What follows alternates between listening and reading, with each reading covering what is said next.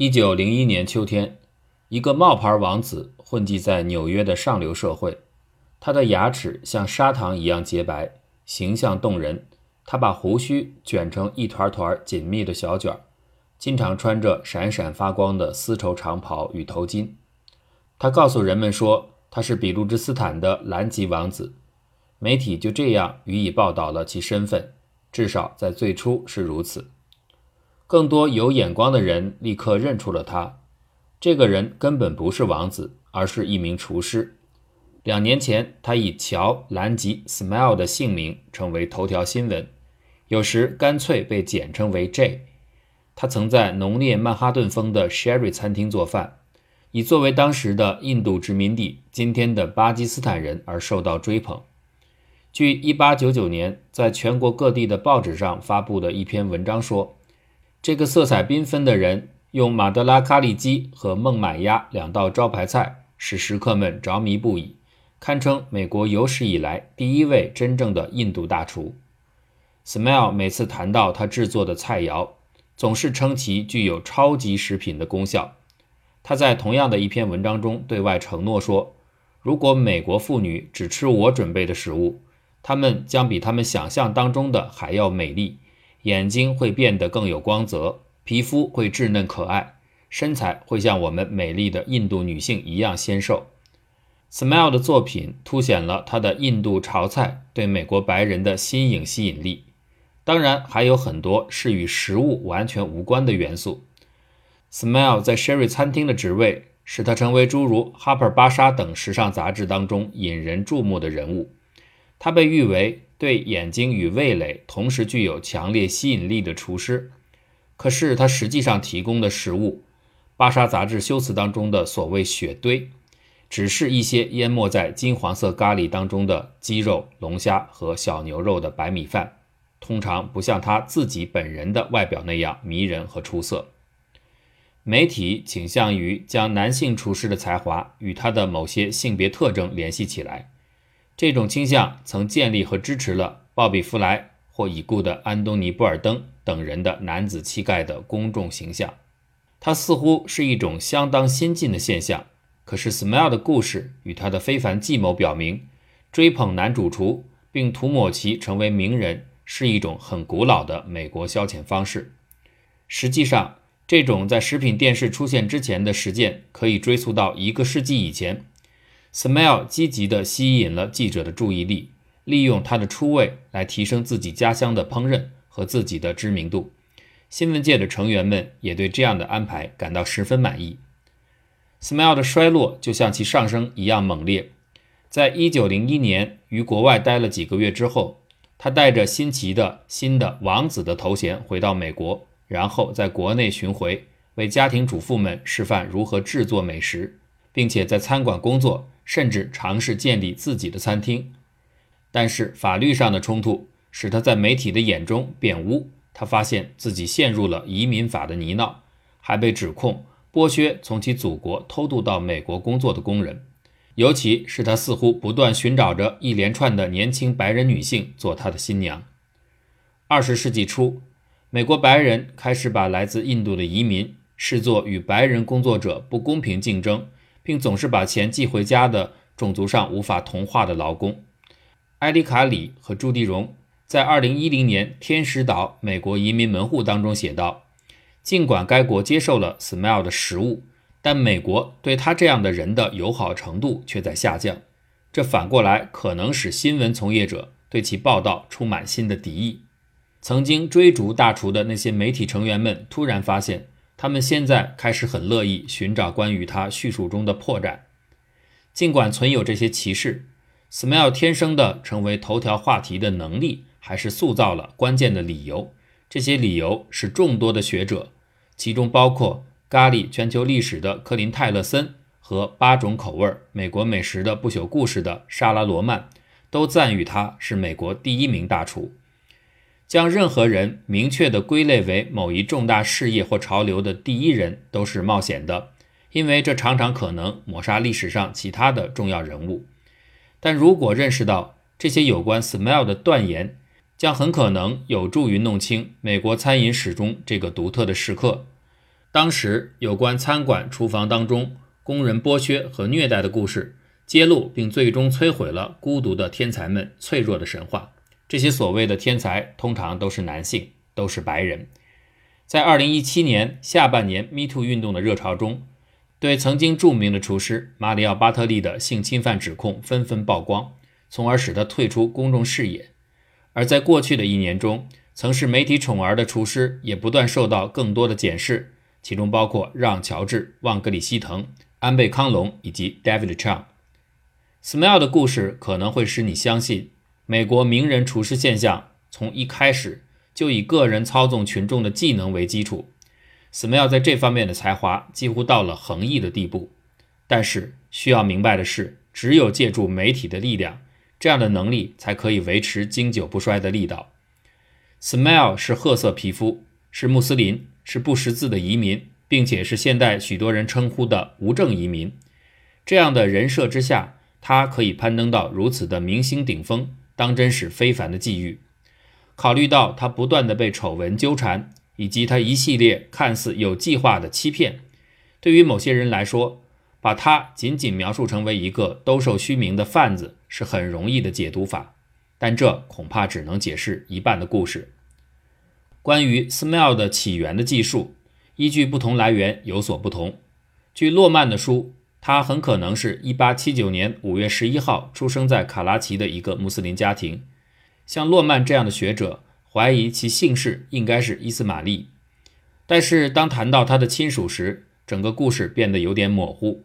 一九零一年，波士顿《每日环球报》上的一篇文章写道，他的父亲曾经是商人，可在一九零四年。《费城询问者》杂志却说，他的父亲曾在印度的马洛奇做官。1907年的《华盛顿邮报》又把 Smile 的身份确定为已故的比路支斯坦的艾米尔的第五个儿子。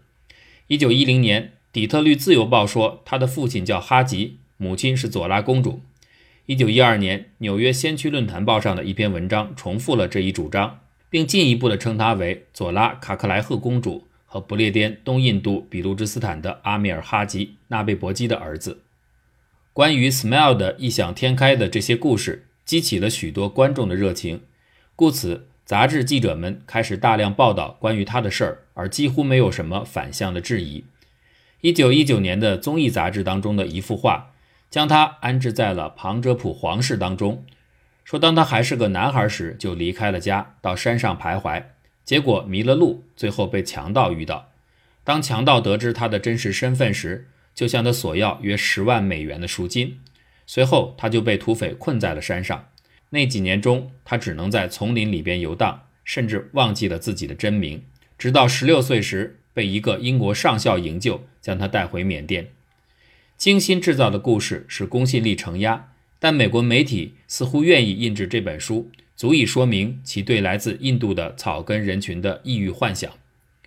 至于 Smile 对烹饪的热情是在何时何地发展出来的，综艺杂志说，制作印度菜是他固有的本能，好像他天生有幸就得到了这样的礼物，只是在等待一个适合的可供挥洒的平台。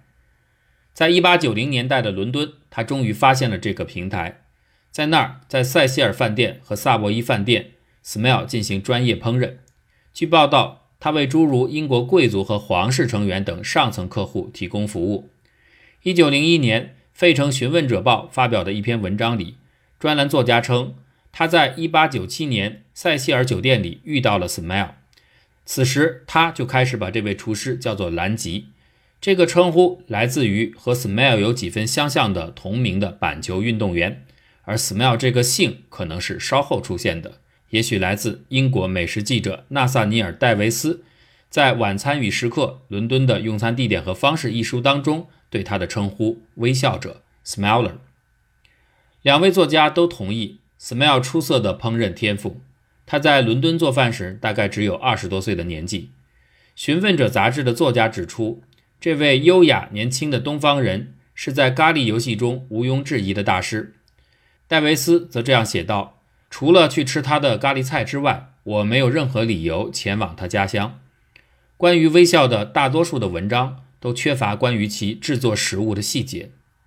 他在1899年广泛传播的一篇介绍其到达纽约经历的文章中这样说：“煮咖喱是一种错误，他们应该用小火慢煨，才不致丢失独特的风味。”可是除此之外，文章对他咖喱加工的描述非常少，只是简单的说：“Smell 在一个小餐盘里摆上一圈最白最薄的咖喱饭，而后在中间放上一点鸡肉。”他的其他菜肴有信德马斯基。孟买鸭、西兰生菜这样的名号，至于这到底是什么，有待于今天的食物历史学者去考证。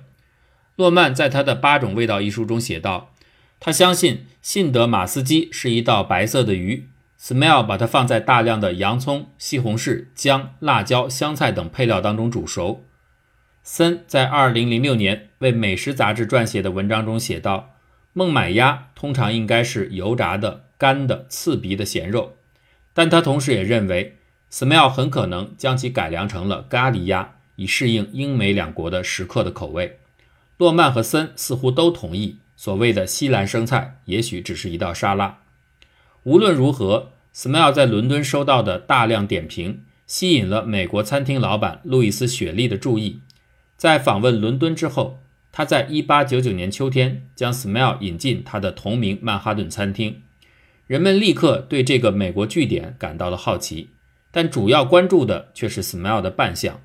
一篇文章中这样写道：“Smile 走到顾客的餐桌旁，这位外国厨师真是他的国家最英俊的代表，洁净、肤色深、明亮的黑眼睛、柔顺的黑发和洁白的牙齿，穿着印度白亚麻服装，整齐地佩戴着华丽的白色头巾，并且全都用金色织物装点出线条。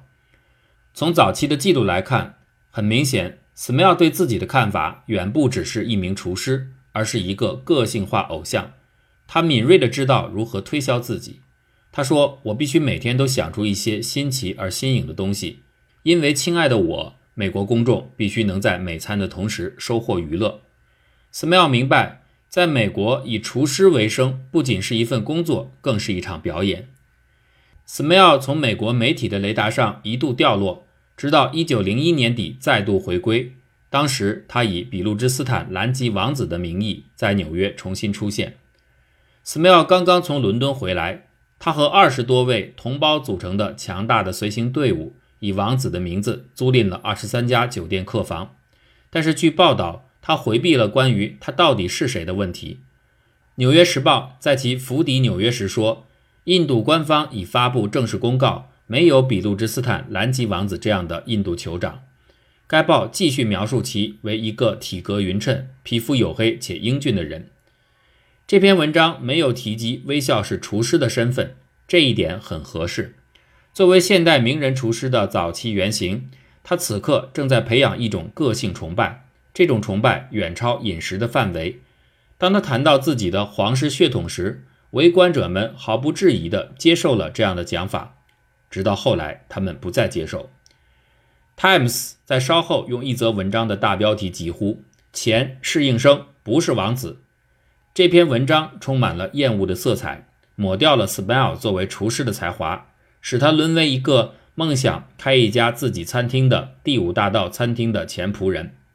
Smell 解释说，他五月离开美国回到家乡是要继承一笔钱，尽管实际上。他可能在这段时间一直为自己的新餐厅招募厨师。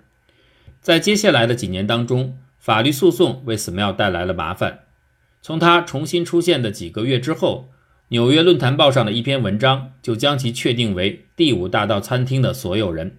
这家餐厅由两个富有的兄弟 Roland 和 Coughlin 出资。《纽约论坛报》的文章写道，包括在其他一些故意的冒犯行径之中。来自 Smell 老家的七名男子指控，他们被 Smell 的假话哄骗了。很显然，Smell 在孟买遇到了这些人，并告诉他们说自己是一个王子。几个月后的一九零二年，他和出资人因从印度引进十五名合同工，面临一万五千美元的巨额罚款。Smell 以及他雇佣来的工人因涉嫌违反外国合同劳动法而面临被驱逐出境的问题。这项法律是一八八五年的一项限制性规定，禁止任何个人或实体带有承诺从事合同工作的目的将移民带往美国。一年之后 Smell 因再次违反同一法律又被调查。根据 Times 的一篇文章说，他的餐厅最后失败了，留下了十五名在美国工作的搁浅的印度教徒。据称，在此案之后，Smile 圈子里的很多人都被驱逐出境，但是 Smell 本人得以幸免。他似乎决心要把美国当做自己的家。一九零四年，他申请了公民身份，他的事儿没有成，可能因为他不是白人。不到二十年后的一九二三年，美国最高法院的一项具有里程碑意义的判决，同时又剥夺了锡克教徒移民巴哈加特辛格史莱德的申请要求，理由是他不是白人。这禁止了印度人未来成为美国公民的尝试。但这项判决并没有阻止 Smile，他开始了对美国的巡游。他出现在百货商店和酒店开展的一系列广告活动当中，在随后的几年，他的神话不断膨胀。一九零七年，《华盛顿邮报》的一篇文章说，爱德华七世国王本人曾称其为“烤锅鱼之王”。斯梅尔谈论起自己的烹饪天才时，就好像是上帝神迹赐予他的一样。他在游览圣路易斯时这样说：“当我还只是婴儿时，我曾经大声哭闹。”家人不知道我在哭什么，就给了我一些搅拌和烹饪用的东西，我就会非常高兴，而且保持安静。一九一零年，邮报上的文章甚至将其拔高为剑桥大学的毕业生。报纸上并没有对 Smile 的恋爱故事进行过仔细查证，他们先后提到过几个疑似新娘的名字：一九零五年，一个叫施拉克特的美国女人；一九一零年，一个叫戴维斯的威尔士女人。都是二十岁出头，可根据后来的报道，似乎没有婚姻出现，取而代之的是，在一九一二年与百老汇新人罗奇利兹结识。根据《Times》记录的婚礼的文章，他当时三十岁，女生当时二十岁。然而，有更多的法律纠缠正等待着他。一九一五年，他因无法在曼哈顿的一家餐馆支付六点五元的账单，在纽约市法院被起诉。《时代》杂志高兴地报道了这一事件：自封的王子拒绝支付晚餐支票时被捕。头条这样嘲笑他。斯梅尔自己解释说，他其实一直在简单的用餐。一个崇拜者及其同伙得知所谓的王子在场后，冲到了他的身边。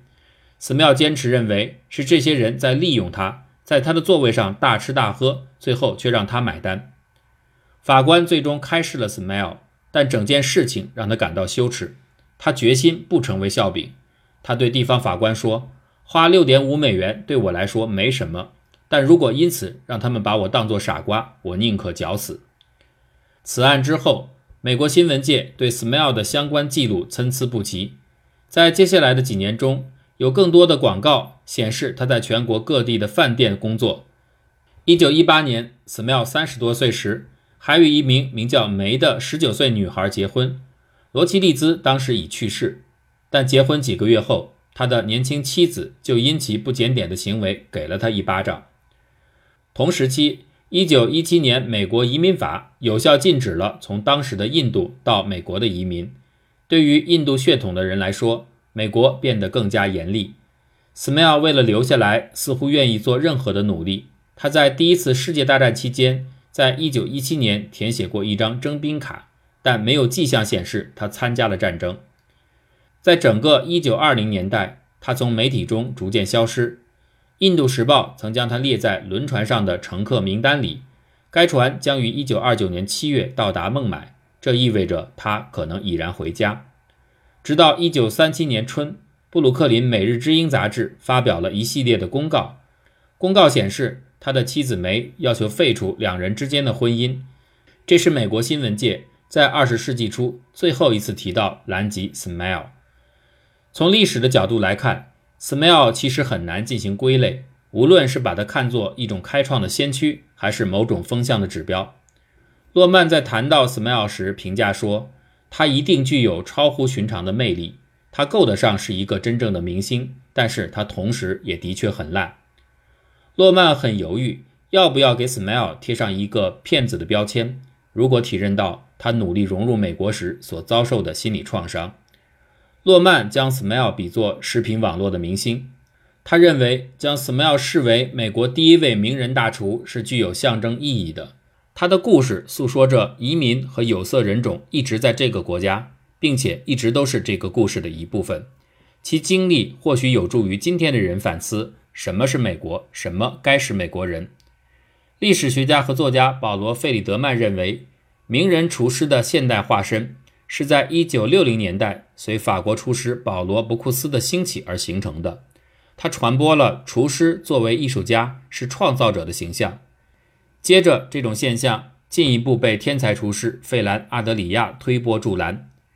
就像在 Smile 时代一样，媒体在创造这些明星方面扮演了不可或缺的角色。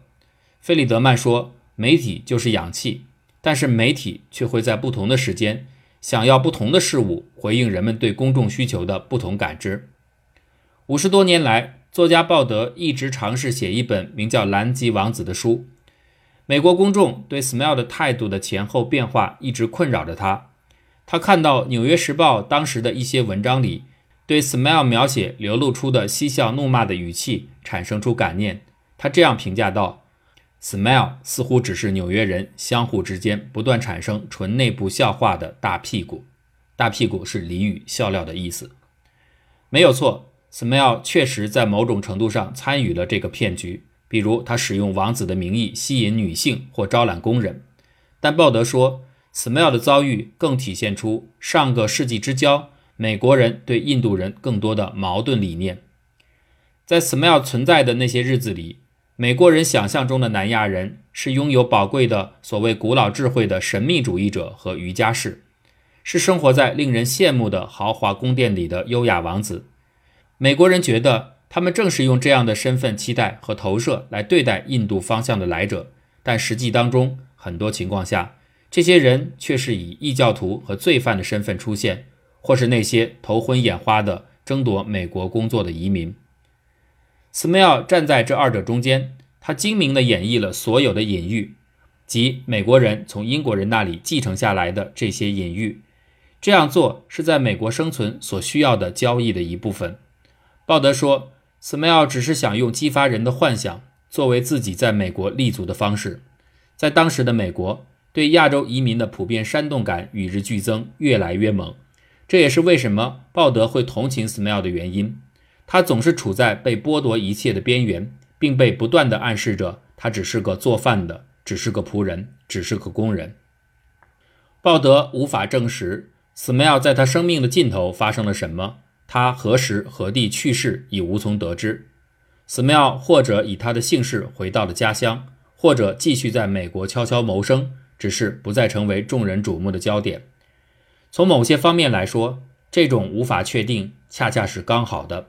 它只存在于美国的想象和历史记录之中，因为美国人可以用它的意义与特性来不断投资每个时代的价值，而它又注定会因为变得难以辨认。而再度溜走。